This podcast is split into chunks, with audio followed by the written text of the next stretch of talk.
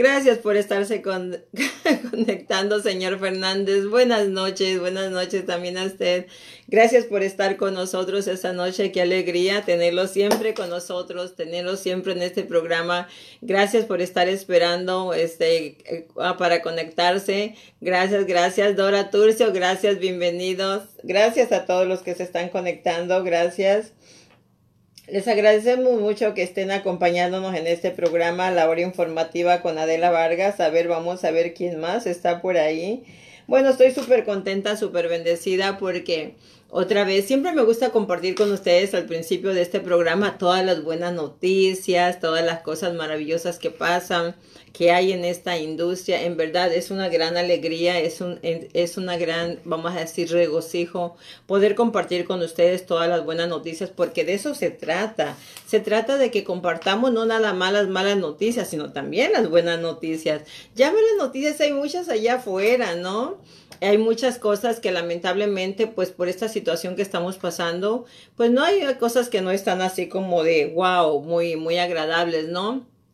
tenemos que darle como ese sabor, ponerle esa pimienta al, al, al, a la vida, este, tratar de, de, de, no dejar que las cosas que ocurren nos estén, ahora sí que como yo digo, apapachando de más, ¿no? Porque lamentablemente yo les he, em, les he este, compartido a ustedes y les he, les he, les he más bien entrenado, ¿verdad? que, nosotros tenemos que estar siempre en modo positivo, siempre en modo, este, como todo un emprendedor, que no debemos de dejar que la gente afuera o las malas noticias nos sean los que determinen cómo nos va a ir en nuestra vida o cómo nos va a ir durante el día porque entendemos que cosas siempre van a estar sucediendo en muchos países que hay ciclones, en otros países que está temblando, este, en otros países y aquí que tenemos el, el problema del coronavirus. Entonces, hay muchas cosas que están ocurriendo, pero nosotros lamentablemente no tenemos el control sobre ellas, nosotros no tenemos el control, ¿por qué? Porque ni, ni podemos tener el control sobre el clima, ni sobre lo que está ocurriendo, ni sobre la política, no tenemos el control absolutamente de nada. Entonces, lo único que nosotros podemos hacer realmente, lo único que podemos hacer realmente es controlar nuestra mente, ¿ok? Y, y nuestros pensamientos. ¿Por qué razón? Porque si nosotros dejamos que todo eso nos controle, nos vamos a paralizar, vamos a terminar como mucha gente. ¿Saben? Eh, es triste lo que les voy a decir, pero es muy verdadero y esos son estudios que existen, no es algo que estoy inventando ni que yo creo o que yo pienso, no. Pero ¿saben por qué hay un volumen tan grande de personas viviendo en la calle de homeless? ¿Ok? Porque siempre nos hacemos la misma pregunta, ¿por qué esta gente termina en la calle? ¿Por qué ellos terminan ahí? Ok. Estadísticas dicen que todo es por problemas emocionales. Toda esa gente son personas que se dejaron llevar, ¿ok? que se dejaron llevar por sus emociones, porque dejaron que les perjudicara algo que sucedió en su vida. los, psicólogos que los tratan este, me imagino que los estudios que les hacen dan el resultado de lo mismo. Toda esa gente es gente que dejó que alguna situación que pasó por su vida lo controlara. No lo, eh, ellos no pudieron controlar esa situación, ¿ok? Y terminaron, fueron perdiendo la capacidad, perdiendo el interés, fueron perdiendo este, la noción del tiempo, fueron perdiendo sus valores morales, fueron perdiendo su, su estima, fueron perdiendo quiénes son ellos, su ser, su esencia, ellos terminaron en la calle. Y créanmelo, que esas personas, Dios las bendiga, Dios las cuide, Dios las sane, en verdad deseo lo mejor del mundo para ellos. Esas personas están tan acostumbradas a vivir así que ya se resignaron, que ellos no tienen aspiraciones. Es más, ellos no creen que su vida puede cambiar. Ellos ya dijeron, ah, pues yo ya soy así, yo ya soy de aquí, yo ya vivo aquí, ya está difícil para que yo me levante, ya está difícil para que yo me supere, ya está difícil para que yo haga un cambio en mi vida. Muchos se conforman, entran en el área de conformismo, ¿ok? Pero ¿saben qué? Todas esas personas son hijos de Dios, todas las personas valen mucho, simplemente que fueron personas que como digo yo son diamantes en brutos, que ni ellos saben cuánto valen, que estoy segura que si alguien llega, los lava, los acaricia, los pule, ellos se convierten en diamantes igual que tú, igual que yo. Pero son personas que se dejaron vencer por las circunstancias de la vida. ¿ok? Personas que dejaron que les impactara algún suceso que les ocurrió y en lugar de levantarse, en lugar de sacudirse, de dejar todo lo que ocurrió en el pasado y volver a empezar, se enrolaron en su emoción este, y se quedaron ahí. Entonces, otra vez, hay que orar por toda esa gente porque sí me duele en mi corazón saber que hay tanta gente viviendo en la calle. ¿Por qué les estoy compartiendo esto? Porque nosotros tenemos que estar fuera, fuera de ahí, de esas emociones. Nosotros no podemos permitir que nos llegue una depresión, nosotros no podemos permitir que los, los, los, problemas que están pasando afuera, que los problemas que están pasando en otros países, que porque hay huracanes, que porque mucha gente se quedó, que se están inundando, que no hay que comer, que no hay esto y que no lo otro, no dejemos que nos afecte. ¿Por qué razón? Porque tú no puedes controlarlo, tú no eres Dios, tú no puedes manejar el clima, tú no puedes hacer nada.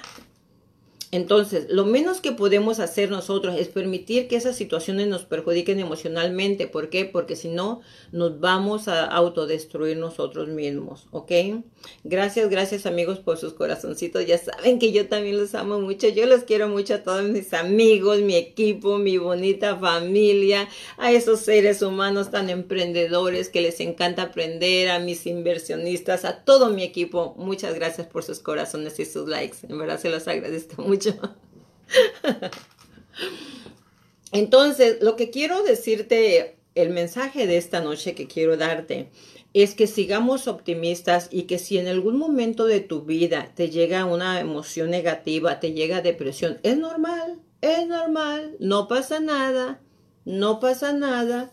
A todo mundo nos llega un momentito de depresión, a todo mundo nos llega un momentito de tristeza, a veces extrañamos al hermanito, a la hermanita, al papá, la mamá, al hijo que se fue de la casa, al hijo que vive en la universidad. Es normal que los extrañes, son seres queridos, son seres amados.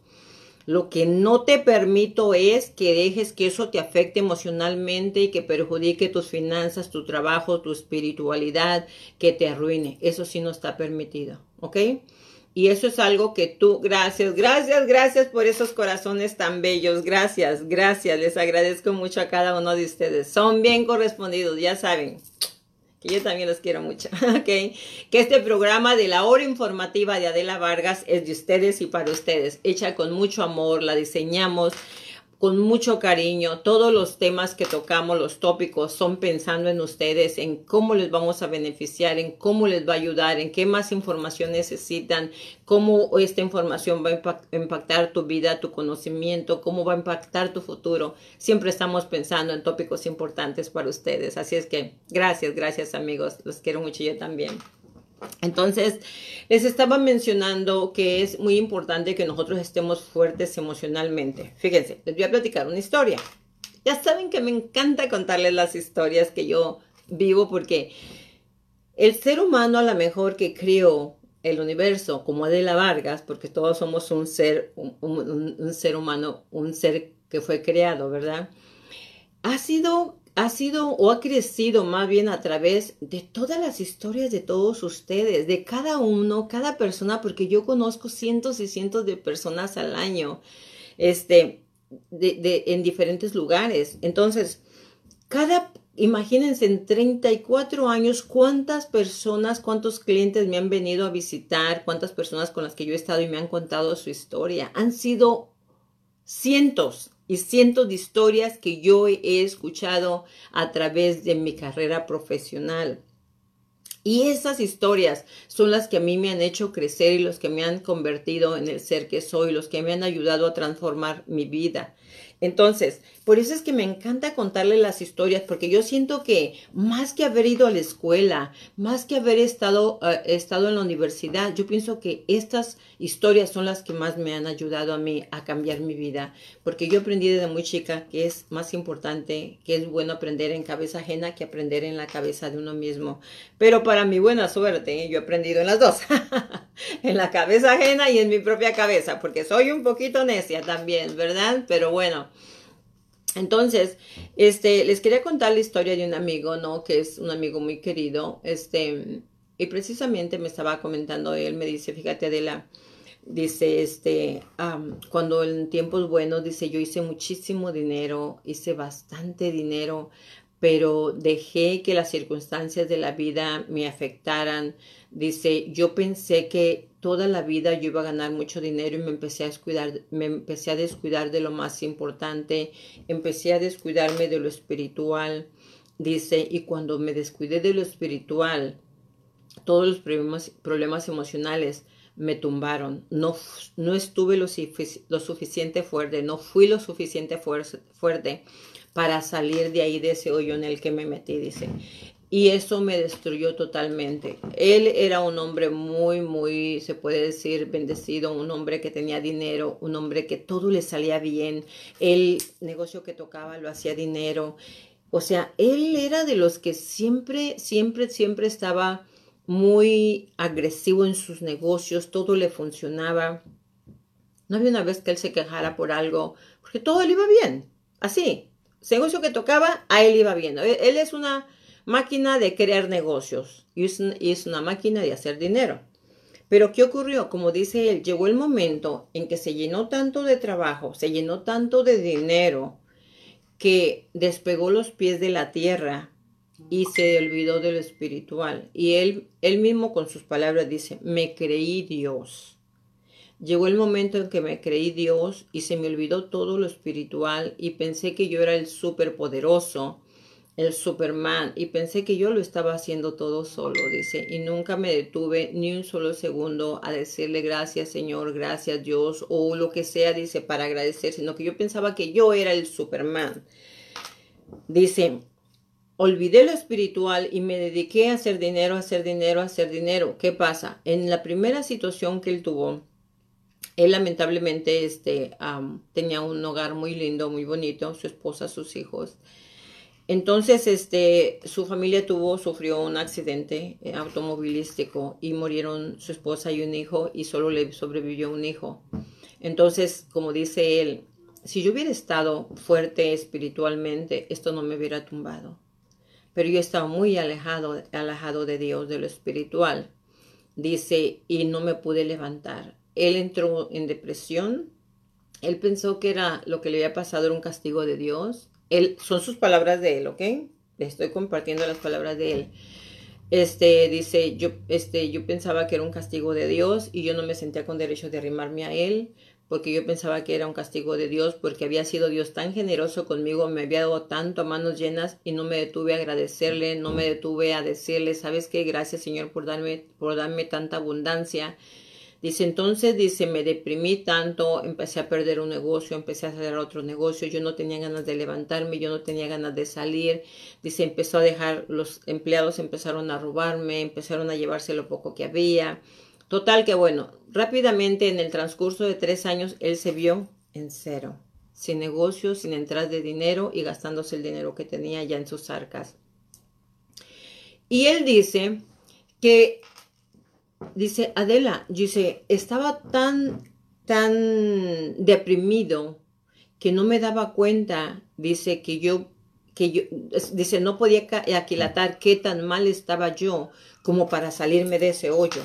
Yo pensaba que Dios me está castigando, este, este es un castigo de Dios por haber sido tan ambicioso, por haber, este, por no ser agradecido, por haberme alejado de él. Dice, yo encontraba, o sea, yo le estaba echando la culpa a Dios. Porque a quién más le echaba la culpa? Yo no quería echarme la culpa a mí, yo quería echarle la culpa a alguien. Dice, pero ¿qué ocurrió? Cuando vine a darme cuenta, yo ya estaba en cero, yo ya no tenía para dónde ir porque yo estaba en cero, ya no tenía nada, ya no tenía dinero, ya no tenía negocios, ya estaba, ya, ya había perdido mi casa, ya había perdido todo. Lo único que tenía era el hijo que había sobrevivido. Dice, y un día cuando yo tuve que entregar mi casa y moverme a un departamento, dice, me puse a reflexionar y dije, wow, ¿hasta dónde yo he llegado? ¡Qué barbaridad! ¿Por qué estoy aquí?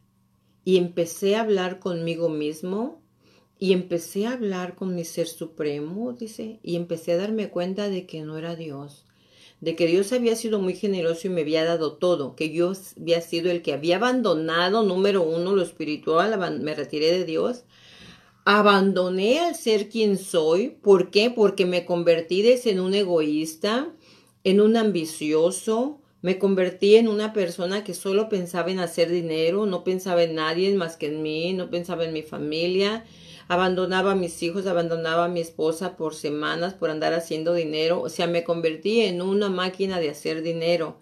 Entonces yo le echaba la culpa a Dios, pero realmente no fue Dios el que me quité todo. Yo fui el que yo fui el que provocó todo esto. ¿Por qué razón? Dice, porque yo no estaba haciendo las cosas correctamente y lo, que sucedió con mi esposa dice, yo no lo miré como cosas de, de, Dios, como que Dios se la quiso llevar, yo lo vi como Dios me está castigando. Bueno, la historia terminó en cero, ¿ok? Cero, sin nada, ese hombre prominente, ese, ese hombre que tocaba algo y lo hacía dinero, en cero. Cuando él me llamó y me estaba platicando todo esto, yo lo estaba mirando y yo decía, wow, él era uno de mis coach, él era uno de mis ídolos el que yo admiraba mucho porque exactamente él todo lo que tocaba lo hacía dinero. Él me guió en muchos de mis negocios. Él me motivaba mucho a mí. Entonces, cuando yo lo vi en esas circunstancias, yo dije, ¿qué pasó con mi amigo? ¿Qué ocurrió? Quise descubrir qué ocurrió. Bien sencillo. Él dejó que las cosas negativas influenciaran su mente. Él fue débil. Él no fue fuerte. Él dejó que las cosas que estaban ocurriendo impactaran su mente. ¿Ok? Y de ahí fue de mal, mal, mal, mal, mal, hasta que acabó con todo. Cuando él se vio en el piso fue cuando dijo, ya no hay más para dónde darle. Ya estoy en el piso. Ahí fue cuando él reaccionó y vino a buscarme. ¿Por qué les cuento estas historias? Porque nosotros debemos de ser fuertes. Primero, número uno, ya les he dicho, Primero está Dios, tu familia y tu trabajo. Dios, tu familia y tu dinero, tus finanzas. Debemos de ser fuertes y no debemos de dejar que nos impacte nada de lo que está ocurriendo, ¿ok? Nada de lo que está ocurriendo debe de, perjudicarte. La semana pasada yo les dije, todo lo que les esté perjudicando en su vida, tienen que eliminarlo, desecharlo. Si hay alguien en tu vida que te está causando molestias emocionales, quítalo de tu vida. Y aunque, ¿qué les dije? Aunque sea un hijo, aunque sea un familiar, aunque sea un hermano, quien sea, si esa persona te está perjudicando en tu crecimiento, te está dando problemas emocionales, no le hagas daño, no le hagas daño, simplemente retíratele. Simplemente vete de su vida, retíratele un poquito y él que siga su camino y tú sigue el tuyo. No permitas que nadie, que nadie sea un obstáculo en tu vida que los comentarios ahorita, que la economía y que el virus y que los temblores y que los terremotos y que los maremotos. Miren, no es que no soy, no quiero ser insensible al dolor. Lo que les quiero decir es que todo esto ha pasado toda la vida. Simplemente que nosotros no lo sabíamos porque no había medios de comunicación como los que tenemos hoy. Pero toda la vida ha estado el país en estas situaciones, pero nosotros no nos enterábamos. Pero si ustedes se van a los libros, a leer libros antiguos, ahí van a ver sucesos como los que están pasando a diestra y siniestra. Lo que no quiero es que tú dejes que eso controle tu mente que no empieces a tener miedo, que porque tus finanzas, que porque el virus, que qué va a pasar, que si la economía, que si esto. Si empiezas con todas esas cosas te va a pasar lo que mi amigo, vas a dejar que el miedo te controle y cuando el miedo controla tu mente, controla todo tu ser. ¿Ok? Cuando el miedo, miedo controla tu mente, controla todo tu ser. Solo menos que tienes que tener es miedo. Hay que tener respeto por todas las cosas que existen, porque si, así como existen cosas buenas, existen cosas malas, hay que tener mucho respeto.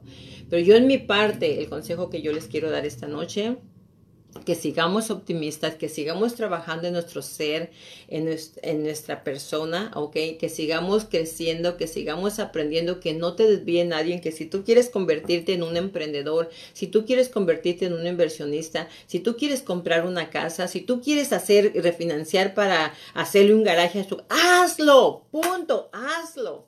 Si en dos años se cae la economía, pues ya le oramos a Dios a ver cómo nos ayuda. Si en tres años ocurre algo, pues vamos a ver cómo nos ayuda. El universo, Dios, Ser Supremo, como tú le llames o quien tú creas, ¿ok? Yo no tengo problemas con ninguna iglesia, con ninguna religión. Yo a todo mundo apoyo porque yo no me meto en esas cosas. Yo política, deporte y religiones, yo no me meto. Yo les hablo de un Ser Supremo de Dios porque es, es en el que yo creo. Pero tú después ya veremos cómo nomás no te desvíes, no te desvíes, así vete, así derechito, no te desvíes de tus planes, no te desvíes de tus metas, no te desvíes de tus propósitos, ¿ok? Porque mucha gente ahorita se está asustando, están en una ola de pánico tremendo pensando en que, no, es que dicen que sí va a venir la economía y yo les digo, siéntense a esperarla, por favor, porque ahorita no va a llegar. Probablemente después, no sé, yo no soy economista, pero ahorita no va a llegar. Y les digo lo que les mencioné la semana pasada, si tanto amas a la mala, a la mala economía, siéntate en el sofá grande de tu casa y espérala y ábrele la puerta para que entre. ¿Por qué? Porque les he mencionado que la mala economía, la llamada crisis, entra a los hogares donde tú se lo permites. ¿Ok?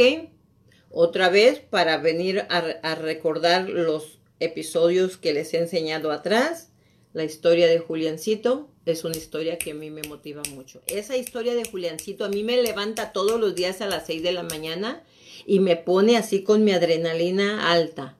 Porque yo digo, Juliancito se levanta a la una de la mañana para ir a recoger cartón, para recoger latas y para recoger ropa usada. Y él tiene tres casas paid in full, zero balance, pagadas, cero balance.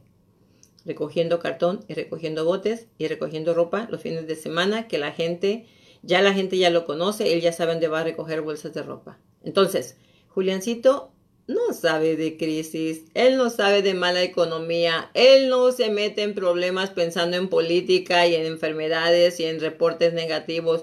Él se levanta todos los días a trabajar, a hacer su trabajo con disciplina. Por eso es que él tiene tres casas pagadas y me dice, Adelita, quiero comprar mi cuarta casa, pero ¿cómo le hago? Porque nada más tengo 150 mil dólares. Y le digo, no, pues tiene bien poquito, sigue ahorrando, le digo. Porque porque hay muchos que no tienen. Y él dice, ay, ¿cómo le hago? Tengo nomás 150 mil, háganme el favor. Así es que no hay mala economía. La economía es si tú la dejas que llegue a tu casa y si tú la crías, ¿ok? Así es que chicos, esta noche quiero, hemos estado tocando muchos temas, ¿ok? Y quiero que cada uno de ustedes me hagan preguntas. Acuérdense que la hora informativa de Adela Vargas es para ustedes, ¿ok? Completamente diseñadas para ustedes. O sea, aquí no hay otra razón más que ustedes que están en este programa en la hora informativa de Adela Vargas y quiero que me hagan todas las preguntas que ustedes tengan, ¿ok? Quiero sacarlos a ustedes de todas sus, de todas sus dudas, ¿ok? Y pero antes que nada, quiero pedirles de favor a todos ustedes que me ayuden en este momento a compartir la página para que mucha gente se agregue, se agregue a nuestro programa, para que mucha gente pueda pueda aprender con nosotros y pueda también este, disfrutar de toda esta información que les probemos, ¿ok? Acuérdense que la hora informativa de la Vargas es para informar, así es que ayúdenme por favor, voy a leer todos los mensajes que tengo por aquí y quiero saludarlos también, ¿ok? Y quiero también saludarlos a cada uno de ustedes, ¿ok? Voy a empezar, ok, por Emanuel que dice hola y Vilmita hi. Claro que sí, son los primeros que llegaron. Ya saludé al señor González, al señor Fernández también, ya los saludé. Heidi, buenas noches, mija, no te había saludado. Anita, pues Anita ya llegó también. Anita, le que dejé una llamadita pendiente, ok, pero mañana tempranito se la hago, Anita, ok. Hola, hola David, buenas tardes, buenas noches David, ¿dónde andas? Andaba, como dice la canción, no andaba muerto, andaba de parranda.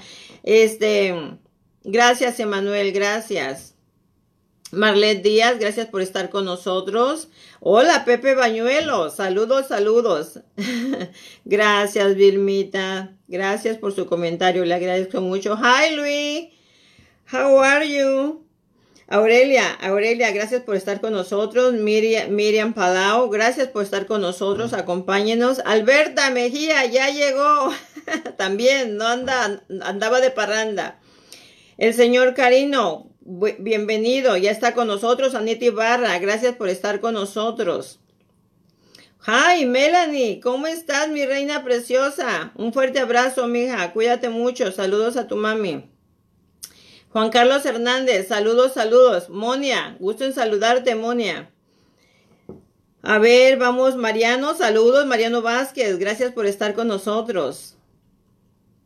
Pepe, Ramírez, oh, gracias por estar con nosotros. Erika, Erika, te debo la llamadita, mija. Te llamo al ratito que termine el programa. Ay, disculpa, ¿ok? No te puede contestar, me super ocupé, ¿ok?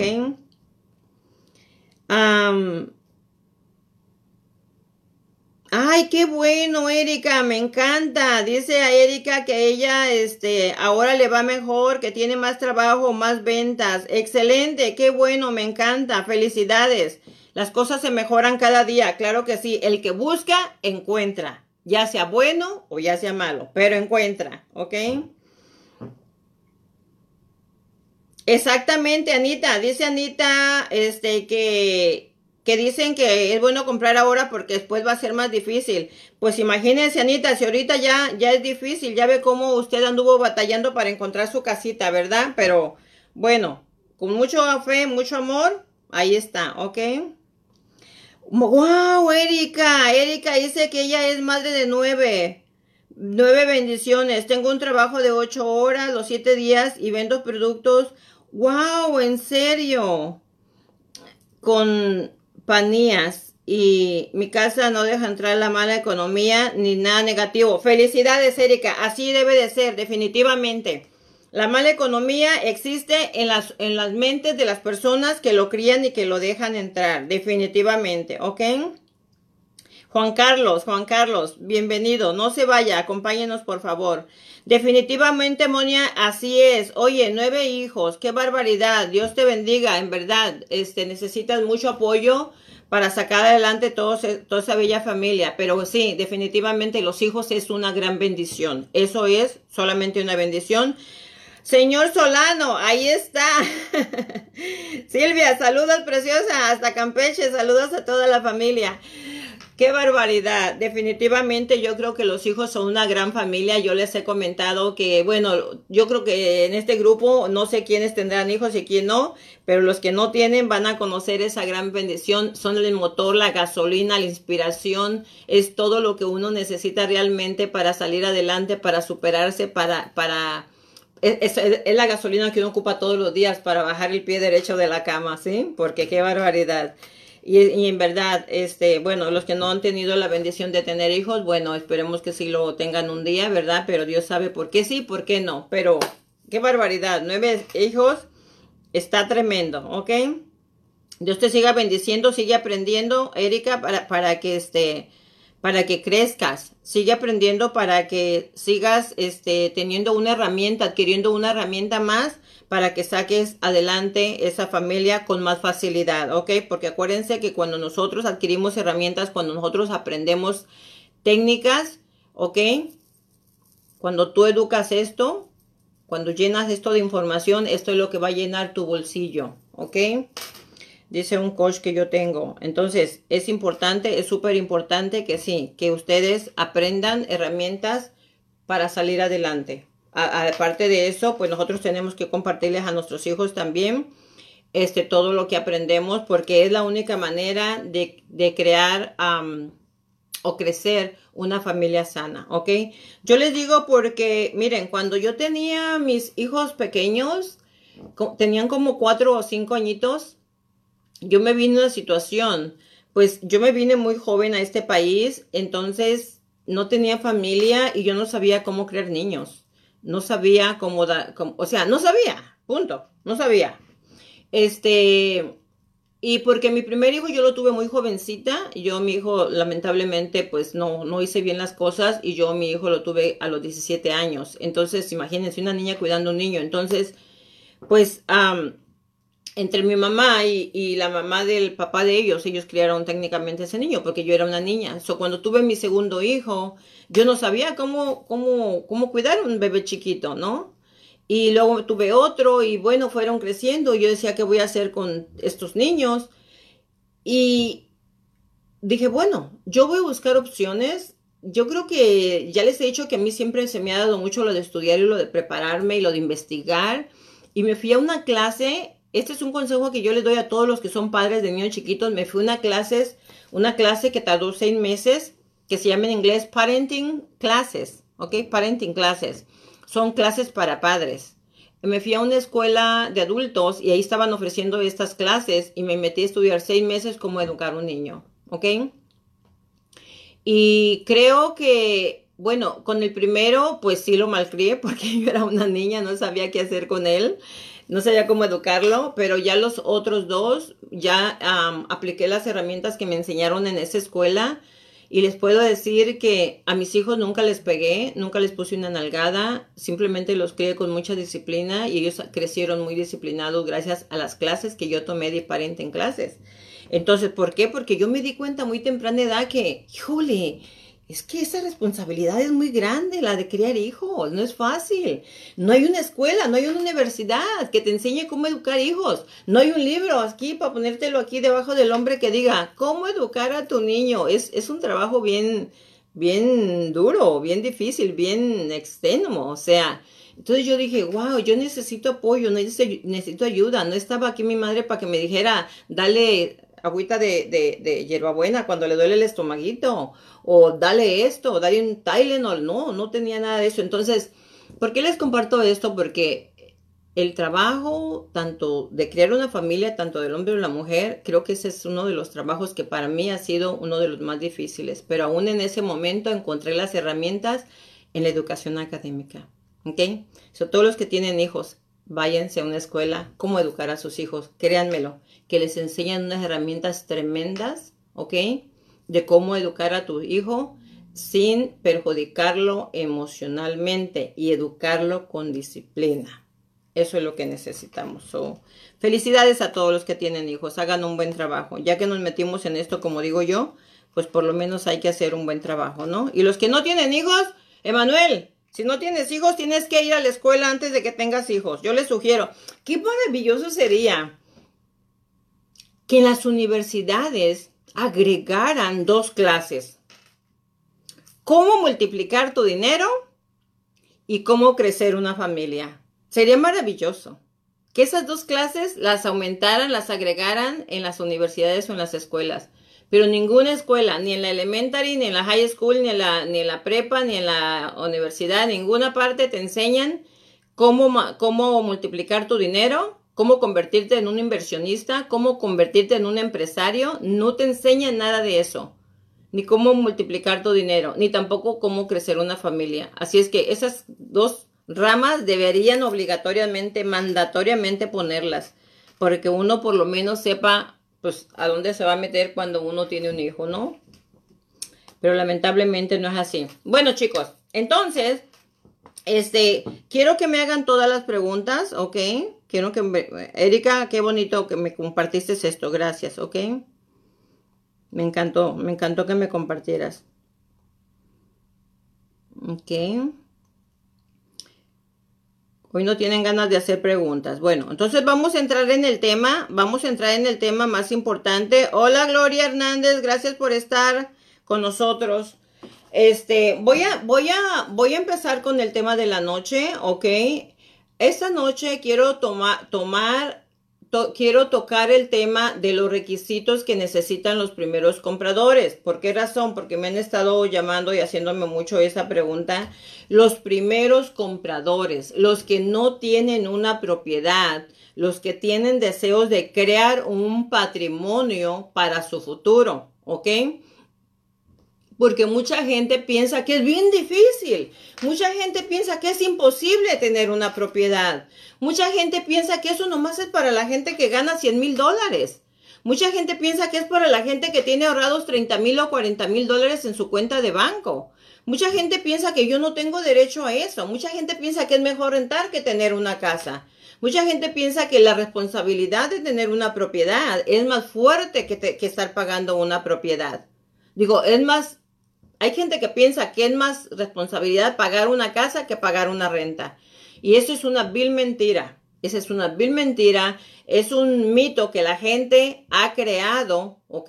¿Y quiénes son las personas que crean este mito de que no olvídate pagar una casa es mucha responsabilidad? La gente que no sabe de finanzas, la gente que no tiene aspiraciones, la gente que, que vive confortablemente, por no decir, ¿cómo le llamaremos? O sea, las personas que pues que no les gusta superarse, pues, que no, que no les gusta pensar en su futuro.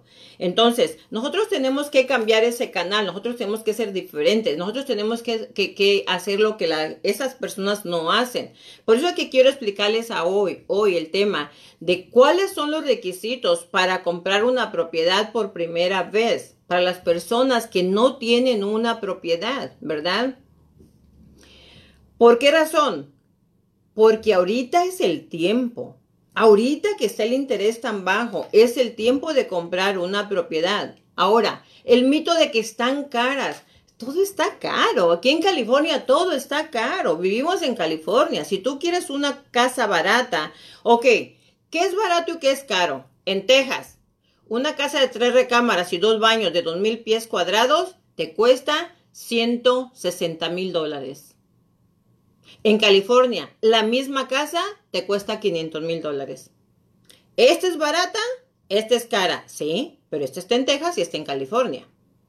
Entonces, caro sería que la misma propiedad aquí en California, esta costara 500 mil y esta costara 400 o 300. Eso sí sería, esta estaría cara. Pero si tú tienes dos propiedades con las mismas características aquí en la ciudad, en la misma ciudad, te van a costar lo mismo, porque lo que determina cuánto vale una propiedad son los comparables de las propiedades que se han vendido en los últimos tres meses alrededor de la casa que tú estás comprando. Así es que, no es que la estás comprando cara, es que aquí en California todo es caro. Las casas, los carros, la comida, los servicios, todo es caro comparado a otros estados, comparado a Texas, Arizona, Nuevo México, Miami, Kentucky, Oregon. O sea, hay muchos estados alrededor de nosotros que son súper baratos, que están buenísimos, buenísimos para invertir. ¿Por qué? Porque como tú no vas a vivir en la propiedad, tú puedes comprar para invertir. En Kentucky pues, están las propiedades regaladas comprando propiedades de 40, 50 mil dólares, de tres recámaras, dos baños. Ohio, Ohio, baratísimo, baratísimo. Allá las propiedades, encontramos propiedades de 70 mil dólares, casas preciosas de tres recámaras. Pero te vas a ir a vivir allá. No, tú quieres vivir en el estado dorado, en California, donde tenemos un beautiful time, un weather perfecto, no calor, no frío, un tiempo bonito, el sol sale todos los días. O sea, nosotros pagamos el precio por tener un clima tan bonito todos los días. entonces, ¿es caro California? No es caro, es lo que vale todo aquí. Es caro comparado a otros estados, pero aquí en California es lo que vale. No, no es caro, es lo que vale, es el costo de vida.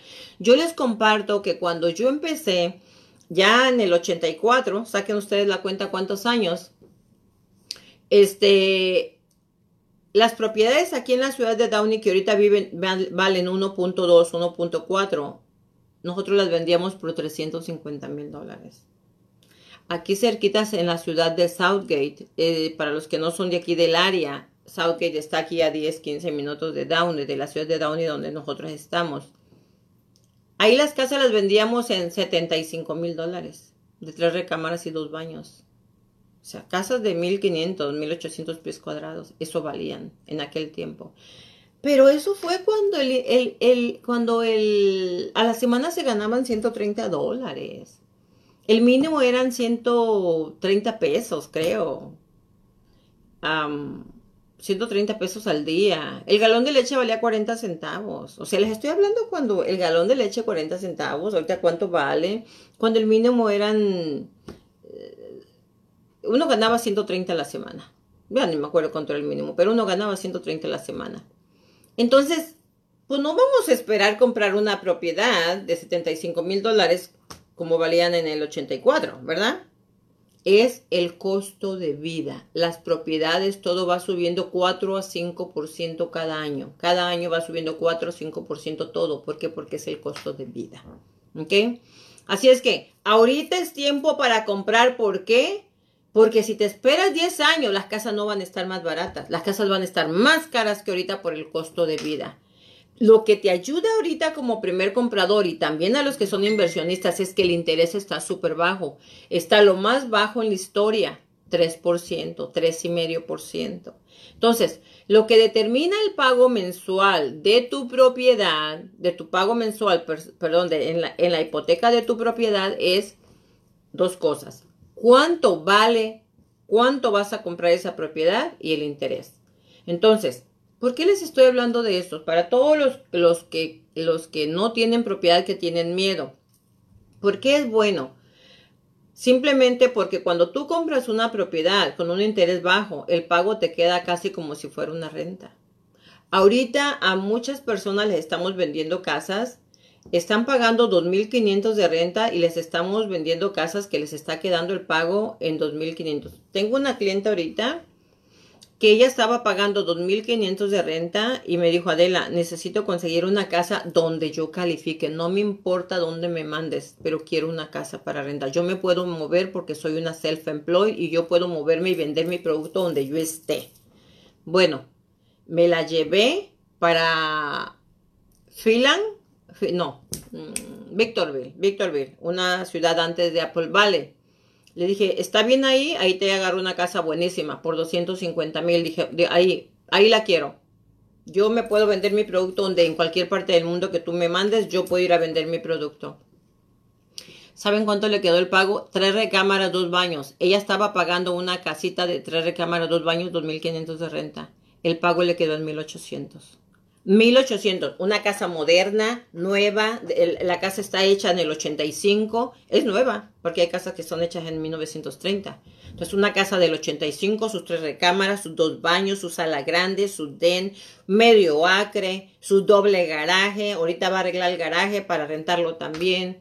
Pagaba 2.500 dólares aquí en Chino, no Chino, Ontario, ¿ok? Y ahora está pagando, se movió como a 35, 40 minutos de ahí donde vivía y ahora está pagando 1.800 en su propia casa. Y dice, ay Adela, qué bueno que me ayudaste, porque yo pensé que yo nunca iba a poder calificar. Yo, yo pensaba que yo nunca iba a tener mi casa. Le dije, lo que pasa es que te me pusiste muy flexible, no te pusiste exigente. No te pusiste, no me estabas pidiendo las perlas de la Virgen. Me dijiste, llévame a donde yo pueda agarrar una casa y fue para lo que calificaste y ahí está. Pero ella se puso muy flexible. Ella solamente quería una casa para lo que ella calificara. Entonces, tú puedes comprar una propiedad y que el pago te salga como ella menos dependiendo dónde quieras vivir o por lo menos igual que una, una renta. Ahora, por ejemplo, como yo le dije a ella, Carmelita, le digo, mira, si tú rentas el garaje en 1500 dólares, pues nada más vas a poner como 400 de tu bolsa. Porque su pago le quedaron 1800 y fracción. Ella, si ella renta el garaje en 1500, solamente va a poner ella 400 de su bolsa. Ahora me dice Adela, pero no tengo dinero para arreglar el garaje y ocupo como 30, 40 mil dólares. Le dije, ok, hay que conseguirlos. Hay que conseguir tarjetas de crédito, una línea de, una HELOC sobre tu propiedad o algo, para que arregles tu garaje. Y con lo que vas a cobrar del garaje, de ahí pagas esa deudita. Pero ya te quedas con tu garaje convertido. Está súper feliz, súper contenta, porque ya agarró su casita en Victorville, nuevecita. Bueno, para mí es nuevecita, ¿verdad? Pues muy bonita, muy arregladita. Entonces, los primeros compradores, cosas como estas pueden pasar. Lo que quiero que sepan es que no es imposible, que se puede hacer. Que si tú estás ahorita rentando, estás tirando tu dinero a la basura, Cada cheque que mandas, ay, bueno, ya los tengo cansados con eso, ¿verdad? Hasta yo ya me canso a veces de decirle, pero es que no sé cómo decirle a la gente que cuando renta tira su dinero a la basura. Hay dos botes. Cuando compras tú una casa, tú abres una cuenta de banco o tienes una caja ahí donde le vas a estar metiendo 1800, 2000 dólares cada mes a esa cajita fuerte. ¡Pum! 2800 a la cajita fuerte. Estoy pagando mi casa, una cajita fuerte, depositando un cheque de dos mil dólares. Cuando rentas, tienes un bote de basura cada semana, poniéndole ahí dos mil dólares al bote de la basura, al bote de la basura, al bote de la basura. Con los años, en 10 años, vas a agarrar de acá, donde estás pagando tu casa, a lo mejor 200, 300 mil dólares. Y del bote de la basura, nada. Porque el dueño no te va a mandar una carta ni un certificado de reconocimiento porque le ayudaste a pagar su casa. No, no va a ocurrir eso, ni lo esperes. Eso es lo que ocurre cuando tú estás rentando. Entonces, ¿por qué es más fácil comprar una casa que rentar? Número uno, ya mencioné porque el pago te puede quedar más bajo o igual. Cuando tú rentas una casa, tú tienes que dar primero, último mes, ¿ok? Y depósito. Si tu renta van a ser dos mil dólares, ocupas seis mil dólares para rentar una casa y no te dejan pintar, y no te dejan tener perros, y no te dejan echar mecánica, y no te dejan hacer fiestas, y no te dejan pintar la casa de rojo o de negro. No puedes invitar a tu suegra ni tu suegro a tu casa porque te la corren. No, te, no puedes reportar la renta como un gasto. Cuando tú compras una casa, puedes hacer todo eso y aparte reportar los intereses y los taxis como un gasto. Eso es un extra, un plus. ¿Ok? Cuando tú compras una casa. Ahora, ¿Cuál otro beneficio hay de comprar una casa? Que con los años tú vas a tener un asset a tu favor.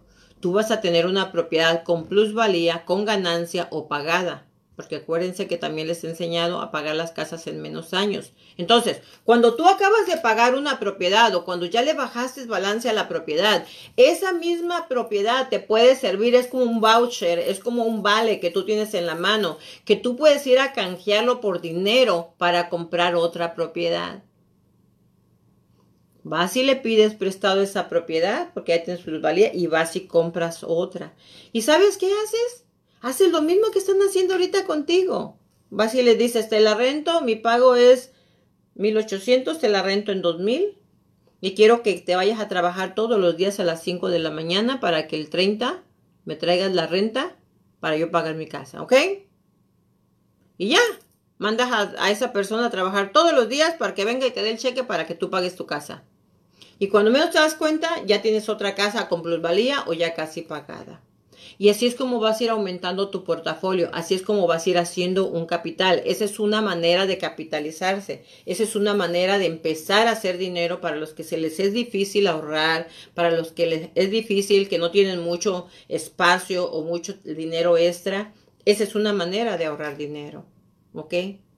Ahora, ¿qué es lo que se necesita? ¿Qué es lo que nosotros necesitamos para comprar una casa? Para comprar una casa se necesita lo mismo que estás ahorita haciendo. ¿Qué es lo que te piden cuando vas a rentar una propiedad? Te piden taxis, que compruebes que, tienes ingresos, te corren el crédito, te piden talones de cheque y te piden eh, que no tengas bancarrotas, que no tengas pagos tarde, que no tengas colecciones. Todo eso te piden, te, piden ahora para, para rentar una casa. Es exactamente lo mismo. Acá te vamos a pedir correr tu crédito. Y si tienes una bancarrota hace tres años, no importa. Y si tienes paguitos tardes en tus cuentas, no importa. Y si tienes una colección en tu reporte de crédito, tampoco importa. Lo que importa es que tengas un crédito establecido, que tengas pago. Si tienes todo eso, pero también tienes cuentas buenas pagando y tu FICO score es arriba de 640, tú eres candidato para comprar una casa. ¿Ok? ¿Qué necesitamos? Necesitamos taxis de los últimos dos años. Necesitamos ah, talones de cheque de los últimos 30 días y necesitamos tus últimos dos estados de cuenta. Es todo. Taxis de los últimos dos años, talones de cheque del último mes de tu trabajo y los últimos dos estados de cuenta. Es todo lo que necesitas tú enseñarme para que compres una casa y, y tu enganche. Tu enganche que viene siendo como primer comprador el 3.5. ¿Ok? Y si no tienes el 3.5, te puedo también aprobar para que califiques con el 0% de enganche. ¿Ok? Ahorita, el programa que yo les estaba hablando mucho de que les financiaban todo y podían entrar con 1.500 dólares, ese programa se acabó el dinero. Se acabó el dinero. Pero ahora ya les, yo les dije, se acaba el dinero y empiezan a crear más programas. Ya crearon otro programa, ¿ok? Donde todavía te dan el, el eh, todavía te financian el 100%, pero ellos quieren que tú traigas el papeleo. Porque para comprar una casa se ocupa 3.5 de enganche y se ocupa 3% para papeleo. Esto te lo van a financiar todo, pero quieren que traigas el 3% de papeleo. Antes no, antes te financiaban todo. Ahorita ya no. Ahorita tienes que traer papeleo.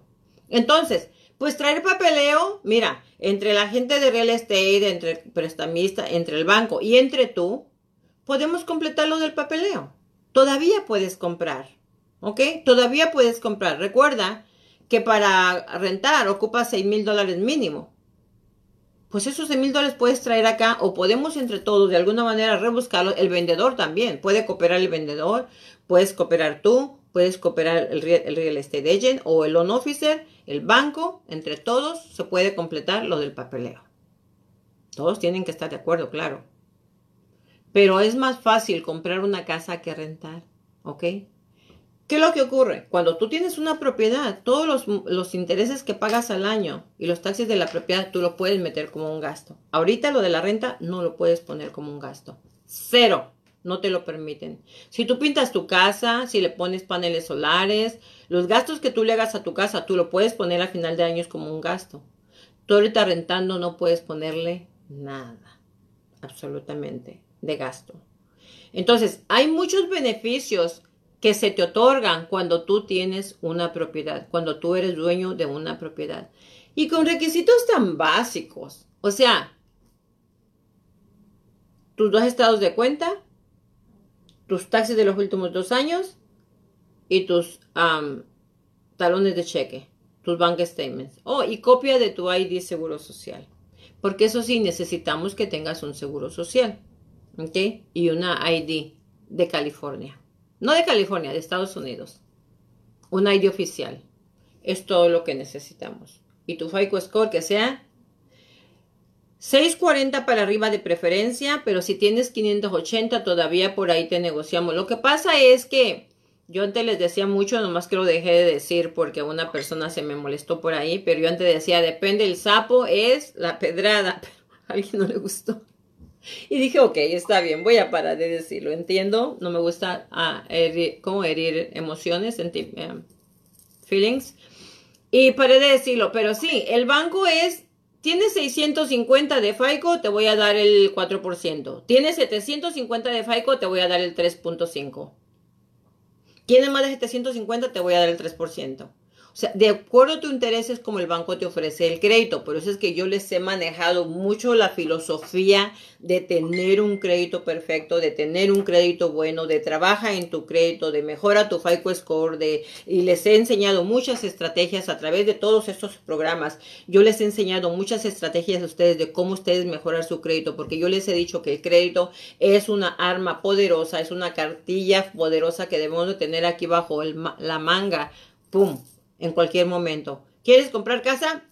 Aquí está mi crédito bueno. ¿Quieres comprar un carro? Aquí está mi crédito bueno. ¿Aplicas por una tarjeta? Aquí está mi crédito bueno. Y en todos te van a ofrecer intereses súper bajos. Pero si tu FICO score es bajo, pues espérate los intereses altos. Y eso es infalible. Así aplica la ley, así aplica las regulaciones. No es algo que alguien creó, son cosas que vienen de arriba del gobierno. ¿Ok? Así es que es muy importante que mantengas un récord crediticio bueno. Entonces, es lo único que nos piden a los primeros compradores. Es más fácil comprar una propiedad que rentar una propiedad. Definitivamente. Ahora, por ejemplo, si tú vas y aplicas para una renta de una casa, te dicen, ponme el nombre de todas las personas que van a vivir en esa casa. Y empiezas, Julano, Sutano, Mongano y mi perro. Ah, no, como son más de las personas que, que deben de haber en esa casa, entonces te voy a cobrar 200 dólares más de renta. Ah, y como traes un perrito, 500 de depósito por el perrito. Y ah, ah, ah, ah, ah, ah, y ese ah, ah, ah, ah, se te sube a más de 6 mil dólares. Es más difícil comprar una, rentar una casa. Cuando tú compras tu casa, tú puedes meter los perros que quieras y los animales que quieras, hasta un jaguar si quieres. Tú puedes invitar a la suegra, al suegro, a quien tú quieras a vivir y puedes voltear la casa de cabeza, es tu casa. Si tú estás rentando, tú no puedes convertir el garaje para rentarlo. Si tú estás rentando, tú no puedes hacer un cuarto extra para, para ampliar para, para tus hijos. Tú no puedes agregarle un baño. Tú no puedes cambiar los gabinetes. Tú no puedes hacer nada de eso. Tú como dueño, tú puedes hacer lo que tú quieras, lo que sea su, tu voluntad en esa propiedad. Así es que para los primeros compradores, no tengan miedo, este, déjense de los mitos de que no es muy difícil comprar casa, de que, uy, el préstamo 30 años. No, tú puedes pagar tu casa en 15, en 20, en 7, en 10 y sin mayor sacrificio. ¿Ok? En programas anteriores yo les estuve enseñando acerca de lo que es Velocity Banking, de cómo pagar las tarjetas de crédito en muy poco tiempo y cómo pagar sus casas en 7 años. Si van a los programas de atrás, hablando, ahí estar los programas, cómo pagar tu casa en 7 años, cómo pagar tus tarjetas de crédito en menos tiempo. Ahí ven esos programas, ahí están y ahí van a aprender mucho cómo ustedes pueden pagar sus tarjetas de crédito en poco tiempo. Hace una semana o dos semanas estuvimos mucho hablando de eso. Ahí busquen en los programas, ahí están todos los programas. Y si no los pueden encontrar en una estación que tenemos de Anchor, ahí tenemos la estación de radio Adela Vargas Koch. Y ahí van a encontrar todos los programas últimos con, con el título y todo. O también nos pueden buscar en YouTube. También en YouTube están todos los programas. O también en Instagram. Ahí en Instagram ustedes van a encontrar todos los programas también. En todas las plataformas van a encontrar todos los programas de la hora informativa con Adela Vargas. ¿Ok? ¿Cómo procedemos nosotros cuando alguien quiere comprar una casa? Cuando alguien quiere comprar una casa y está con la duda, con la incertidumbre de si yo podré, si no podré, si calificaré, si no calificaré, si seré candidato no seré candidata, bien sencilla. Llámame, hacemos una cita y te hago una precalificación completamente gratis y sin ningún compromiso. No cobramos por eso. ¿Ok? Si calificas, metemos tu, documentación a una aprobación y nos dan un certificado de que ya estás aprobado, sujeto a que encontremos una propiedad y ahí un, un, agente de nuestro equipo va y te enseña propiedades, ¿ok? Cuando encuentra la propiedad, entonces somete la oferta con ese certificado y técnicamente tú ya tienes tu aprobación de tu banco. Es algo tan sencillo, o sea, no tiene ciencia. Tú no nos pagas a nosotros, a nosotros nos paga el banco y a los agentes de real estate que te encuentran la propiedad le paga el vendedor. Tú no le pagas a nadie, a mí no me pagas por la precalificación, a nadie le pagas tú, a todo mundo le paga el banco o el vendedor. ¿Ok? Así es que no te preocupes, tú puedes hacer una cita conmigo, tú puedes hacer una cita completamente gratis y sin ningún compromiso. ¿Ok? Estamos aquí para servirles, estamos aquí para ayudarles, estamos aquí para orientarlos. La hora informativa de Adela Vargas se hizo directamente para ustedes, ¿ok? Así es que, a ver chicos, ¿tienen preguntas? Si tienen preguntas, háganmelas por favor, porque ya se nos está acabando el tiempo y quiero saludar a los que se han conectado. Gracias, Leo. Saludos, saludos. Ya te extrañábamos, Leos, ¿ok?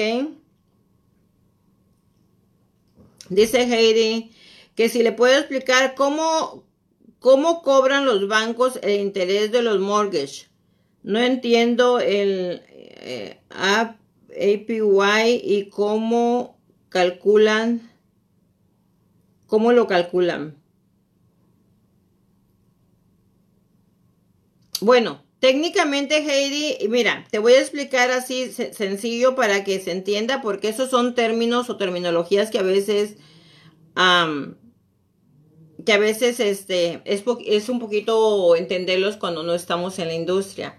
Pero técnicamente la manera en que como se calcula el interés es, hay factores que, que asignan a cada interés, ¿me entiendes? Hay factores que asignan a cada interés.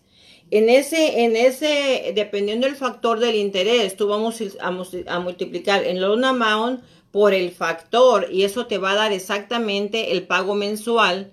Y luego, eso es, eso es hablando del principal y del interés, ¿verdad? Entonces, tú, lo, tú multiplicas el loan amount, lo que te va a quedar, por el factor y es un poquito difícil de entenderlo, pero si en verdad están interesados en aprender ustedes a calcular los pagos, que por cierto en la última clase dije que los iba a enseñar y no, no me alcanzó el tiempo, les, me quedé corta. Hay una aplicación de Silo que para eso, esas aplicaciones es para lo único que son buenas. Esas aplicaciones no son buenas para buscar para, para buscar propiedades. Porque ya les dije que esas aplicaciones son aplicaciones que nos venden a todos los realtors, les venden la información de ustedes. Y ellos tienen propiedades ahí obsoletas, que ya se vendieron hace años, propiedades que ni están para la venta, propiedades que ya no existen y las siguen teniendo ahí. ¿Por qué? Porque ellos quieren captar la atención de ustedes pero no son propiedades que ya no están a la venta, que no, no, no son reales. Entonces, estas aplicaciones no son buenas para buscar propiedades. Pero si quieres calcular el pago, ahí hay una que, dice que es um, Mortgage Calculator y es de Silo, así dice Mortgage Calculator. Si la bajas, ahí te dice cómo meter el on amount, el purchase price, el precio de compra, y luego te da el, down payment y luego te dice cuánto pagar de taxis, cuánto de aseguranza y te calcula el pago. O simplemente en Google, ponle un mortgage, así mortgage calculator y ahí te sale cómo, ahí te va dando las instrucciones cómo meterlo todo. Es sencillo, es sencillo. Pero de todas maneras, si quieren, si quieren, este, si quieren saber de algún pago, mándenme un texto y yo les contesto, ¿ok? Pero sí es un poquito difícil, este, eh, si no están en la industria, es un poquito difícil calcular eso, ¿ok? Hola Martín, saludos, gusto en saludarte, gracias por estar con nosotros. Teresa Maravilla, gracias por estar con nosotros. Ah, Mariano Vázquez dice, y con ITIN, sí Mariano, si la pregunta es si podemos venderles propiedades a los que tienen un ITIN number, sí, sí se puede. Este, sí se puede. Lo único requisitos para las personas que son compradores y tienen un knitting number es que necesitamos, gracias Martín, gracias, muchas gracias. Este, lo único que necesitamos es este, que tengan su crédito establecido con el ITIN number, que hayan pedido créditos con el ITIN number, ¿ok? Que en los talones de cheque y en sus taxis aparezca el ITIN number, ¿ok? Y lamentablemente hay otra cosa que no nos favorece, que les piden el 20% de enganche. A diferencia de un residente o un ciudadano que puede comprar con 3.5 o hasta con 0% de enganche, una persona que tiene un ITIN number necesita el 20% de enganche, pero sí le podemos vender una casa definitivamente. O las personas que compraron casas con ITIN number también les podemos refinanciar.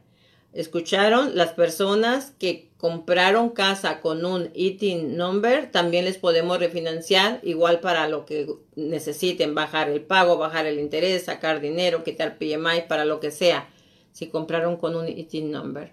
Así es que sí se puede, Mariano, pero nos la ponen como un poquito, pues más difícil, ¿verdad? Así es que, pues, ¿qué vamos a hacer? Necesitamos realmente este, necesitamos realmente, ahora sí que como dicen, pues, si quieres ayudarle a tu cliente, las estrategias que hemos utilizado en, en algunos casos, por ejemplo, lo que hacemos es que les pedimos a ellos que nos traigan co-signers. Tráenos a tu mamá, a tu hermana, tráenos a, a, un pariente, un compañero de trabajo. Lo bueno, Mariano, que el FHA es un, es un programa tan flexible que pueden meter 3, 4, 5, 6, 7 personas las que sean necesarias o suficientes para calificar para el préstamo. Entonces, lo que hacemos en este caso, si no tienen el 20%, entonces les, les, les, les, decimos que nos traigan cosigners y con eso nosotros les podemos ayudar a calificar y a ellos los metemos, pero no utilizamos sus ingresos o no utilizamos, simplemente los ponemos como parte del préstamo, pero no utilizamos los ingresos y no utilizamos el crédito técnicamente de ellos. O sea que lo que hacemos es que en cuanto que les vaya bien, lo que, ay, disculpen, que se están yendo unos clientes. Lo que les estaba diciendo era que, por ejemplo, lo que hacemos que cuando se cierra la transacción, ¿ok? Cuando se cierra el trámite, ahí los ponemos a ellos, les hacemos un granted, es un documento legal que se hace, que se ejecuta y los ponemos a ellos 100% eh, como dueños de la propiedad o un porcentaje. Así es que sí, sí les podemos ayudar. De cualquier manera, Mariano, tenemos un compromiso con la comunidad y hay que ayudarles. Hay que ayudarles. O sea, no hay lucha que la que no se hace y tampoco podemos bloquearnos y decir, no, pues no se pudo. Si tienes un ITIN number, hay que buscar opciones. Yo les he enseñado a ustedes a través de todos estos programas que nada te detenga. Que nada te detenga. Para criar tu patrimonio, para criar tu futuro, que nada te detenga. ¿Ok? Así es que tenemos programas para todo, no se preocupen. Señor Rojo, hola, ¿cómo está? Saludos. ¿Cómo le va? ¿Cómo está por allá su, su, su estado? Hermoso como siempre, verde, con mucha agua, ¿verdad? A ver, ¿no tienen ya preguntas? ¿No hubo preguntas hoy? Recuerden, recuerden que este programa es de ustedes, ¿ok? Fue hecho para la hora informativa de Adela Vargas, es diseñado para ustedes. Así es que me pueden hacer todas las preguntas si quieren que les conteste, porque ya se nos está acabando el tiempo, ¿ok? Ya se nos está acabando el tiempo. Y si no tienen preguntas, entonces voy a contestar una pregunta únicamente que me queda, ¿ok? Um, le voy a contestar esta pregunta, ok, al señor Carvajal, porque le dije que yo le iba, que yo le iba a contestar al aire, ok. A ver, exactamente, Mariano, definitivamente, definitivamente. Emanuel dice, Definitivamente, Manuel, así tiene que ser. Cuando nosotros tenemos la información, tenemos que ayudar a los demás, tenemos que pasar la información a las personas que lo necesitan. Tenemos, siempre les he dicho que tenemos que ser un puente de luz para los demás. La información que tú tienes, si en verdad, si en verdad tú quieres que la información que tú estás obteniendo tenga un propósito, tú tienes que compartirlos con los demás, ¿ok? Gracias, Vilmita, gracias, Vilmita. Dios me la bendiga. gracias. Yo lo hago con mucho cariño, ya saben, todo lo hacemos con mucho cariño, ¿ok? Entonces, voy a, voy a contestar la pregunta, ¿ok? Vilmita Díaz, ¿cómo puede quitar el PMI? Vilmita, con un refinanciamiento. Simplemente el PMI no lo podemos quitar de otra manera más que con un refinanciamiento. Pero recuerden que vale la pena las personas que tienen PMI en sus hipotecas, ¿ok? Necesitan quitarlo inmediatamente, inmediatamente. Si usted sabe que tiene un, que está pagando la aseguranza del PMI, cuando nosotros cuando nosotros este, compramos la propiedad, espero que su loan officer o su agente prestamista le haya informado qué es lo que usted está pagando. Porque resulta que a mucha gente no le informan qué es lo que está pagando y pagan de por vida el PMI. Nosotros cuando compramos una propiedad, ¿qué es lo que nos obligan a, cuáles son nuestras obligaciones? A pagar principal, interés, taxes de la propiedad que se le pagan al tax asesor, aseguranza de fuego por si se quema tu casa y el PMI. El PMI es una aseguranza que el banco exige que tú la pagues en caso de que tú pierdes la propiedad. Entonces, el banco va y le dice al PMI, págame mi dinero que Juan Pérez no me pagó. El PMI le paga al banco, el banco se queda pagado, tú no debes nada y la aseguranza se queda con esa propiedad y ellos la rematan. Para eso es que el banco te obliga a pagar la aseguranza del PMI, pero esa aseguranza únicamente, únicamente la tienes que pagar mientras tu propiedad aumenta el 20% de valor o tú le bajas el 20% a tu hipoteca. Una vez que tú bajas el 20% a tu hipoteca, automáticamente tú ya puedes quitar o retirar el PMI. ¿Cuánto es el PMI? El PMI es casi el 1% de lo que te costó tu propiedad. Ya bajó, bendito Dios. Antes era 1.25, ahora ya bajó a 0.85. Pero si a ti te tocó cuando era el 1.25, si tu casa te costó 500 mil dólares, entonces tú estás pagando 500 dólares de PMI. Y si te costó 500 mil, pero la compraste después de que fue el punto 85, entonces estás pagando un poquito menos de, de 500 dólares. Es mucho dinero. 500 dólares, si lo multiplicas, fíjate, supongamos que te falten de pagar, no 360, 350 pagos, ¿ok? Por 500 dólares, estamos hablando de 175 mil dólares que tú tirarías a la basura si no retiras el PMI de tu hipoteca. Así es que todos los que tengan PMI o los que sospechen que tienen PMI, hay que quitarlo. ¿Cómo? Con un refinanciamiento. Nuestra empresa les puede, pueden hacer una cita para que vengan, traernos el mortgage statement o me lo pueden mandar por email o por fax. Ok, no necesitan venir y yo se los reviso. Yo se los reviso y yo les digo si ustedes están pagando el PMI. Y si es necesario que les haga una evaluación de su propiedad, les hago una evaluación de su propiedad para ver si ya lo pueden retirar. No cobramos. La, la evaluación es completamente gratuita y todo ese análisis es completamente gratuito. No cobramos por esos análisis, ¿ok? Es servicio a la comunidad. Así es que nos pueden llamar con mucha confianza, ¿ok? Así es que Vilmita, espero le haya contestado su pregunta.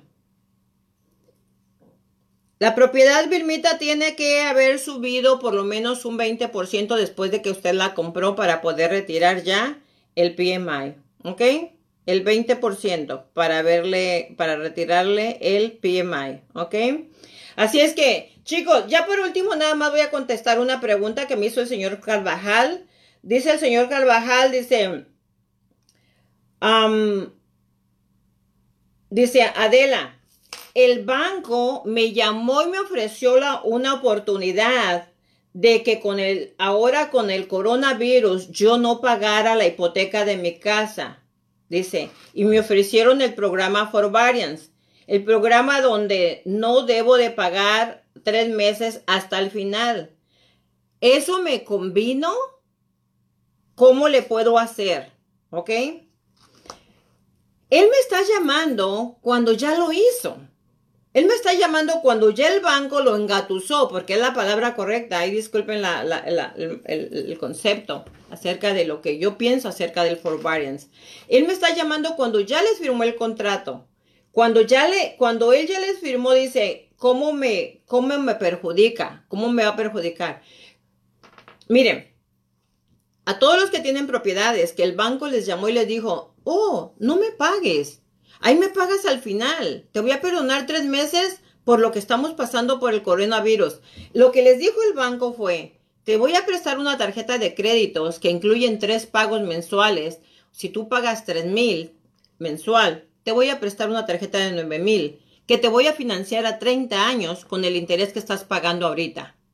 Eso es lo que les dijeron. Más te voy a cobrar mil de procesamiento, más mil de administración, más mil de ta ta ta ta ta, y tu cuenta es como 25 mil dólares que me vas a pagar a 30 años. Y la gente bien inocente va y les firma y no sabe ni qué está firmando. Y cuando vienen a darse cuenta, ah, y luego el cliente pregunta, ¿y no me va a perjudicar? ¿No me van a poner que me van a poner? No, no, no, no te vamos a poner tan pagos tarde. Ni un pago tarde te vamos a poner. Perfecto. Y el cliente firma y no sabe que está firmando un bill de casi 75 mil dólares, porque si lo multiplicas eso a 30 años, ese financiamiento, pues va a ser un buen billete que te van a cobrar a finales del año. Pero lo más triste es que el banco viene y no te pone pagos tarde, no te pone 30 days late, ni 60 days late, ni 60, nada. Pero sí te pone una nota que dice, and this loan is included or enrolled, algo así, in a forbearance program. O sea, este préstamo está enrolado en un programa de forbearance. Entonces, cuando viene el cliente y dice, oh, yo quiero refinanciar para bajar mi interés, para quitar mi PMI, para sacar dinero. Ah, sí, le corre el crédito. Este préstamo está incluido en un programa forbearance. ¿Qué es lo que va a decir el nuevo banco? ¿Cómo le voy a prestar a alguien que no puede pagar? ¿Cómo le voy a prestar a alguien que no ha pagado por tres meses? Aunque no te están poniendo, aunque no esté impactando tu reporte de crédito negativamente con uno, dos, tres pagos tarde, de todas maneras te está afectando porque ningún banco quiere tocar tu hipoteca, ningún banco te quiere refinanciar para bajar el interés o para quitarte el PMI o para sacar cash out o para lo que tú quieras. No van a tocar tu hipoteca, ¿por qué? Porque eres una persona que no puede pagar. No has pagado por tres meses tu hipoteca. Y lo peor del caso, el colmo de los colmos que me tiene hasta aquí, molesta, es que mucha gente me dice, Adela, yo tengo el dinero para pagar. Yo tengo los tres meses de pago, pero yo pensé que no me iba a afectar. Y yo dije, ah, bueno, pues si me los puedo ahorrar, me los ahorro. Hay mucha gente que ha venido que está en este programa y que me dice, Adela, mire, tienen en su banco, me enseñan los bank statements y tienen 30, 40 mil dólares. Dicen, es que a mí no me avisaron el banco que me iban a afectar de esa manera. O sea, tienen para pagar, pero como les ofrecieron esa, los engancharon, ellos cayeron en ese gancho, se involucraron en el forbearance y simplemente lo que hizo el banco fue prestarte una tarjeta de crédito a 30 años con el mismo interés que tú tienes. Eso fue lo que hizo el banco. Prestarte es como si tú hubieras aplicado una tarjeta de Chase a una Capital One, a una American Express y les hayas pedido los 9 mil dólares. Es, es más, Mejor hubieran hecho eso. Mejor hubieran pedido una tarjeta de crédito y no verse engargolado con el banco. Porque una tarjeta de crédito te presta el dinero y si le das tus mínimos pagos no te afecta tu crédito. El banco sí te afectó tu crédito. El banco sí te afectó tu crédito. Entonces, les digo porque si ustedes tienen la oportunidad de llegar, llevar el mensaje a la gente, si oyen comentar a alguien que diga, mira que me están ofreciendo, no lo hagas, para, investiga, pregunta, que te lo den por escrito, que no te van a poner ninguna nota en tu reporte de crédito, que no te van a poner pagos tardes, que no te van a cobrar tantos gastos de administración, tantos gastos de processing y que no te van a poner intereses a 30 años. Todo eso, porque todo eso es lo que les están ofreciendo a todas las personas que se están enrolando en el programa For Variance. Así es que por favor, ayúdenme a llevar el mensaje a las personas que están súper emocionadas y los que están en ese programa que tienen dinero para pagar ahorita que vayan y les cubran su uno o dos pagos que ya no que ya no dieron para que no les siga afectando su crédito. Ahorita lo que estamos haciendo con estas personas es que les estamos diciendo que vayan y hagan el pago. Entonces lo que hacemos es que les pedimos que le exijan al banco que les den una carta que, que diga que ellos ya no están en el programa y que les quiten esa nota de su crédito cuando todavía están involucrados en ese programa. Una vez que ya terminaste el contrato con ellos, ya se amoló la cosa. Así es que chicos y chicas, por favor, ayúdenme a llevar el mensaje para que mucha gente no se vea afectada, ¿ok? Como ya no tengo preguntas, ya no me están haciendo preguntas, entonces, como siempre, tenemos que terminar, ¿ok? Este programa ya lo terminamos por hoy.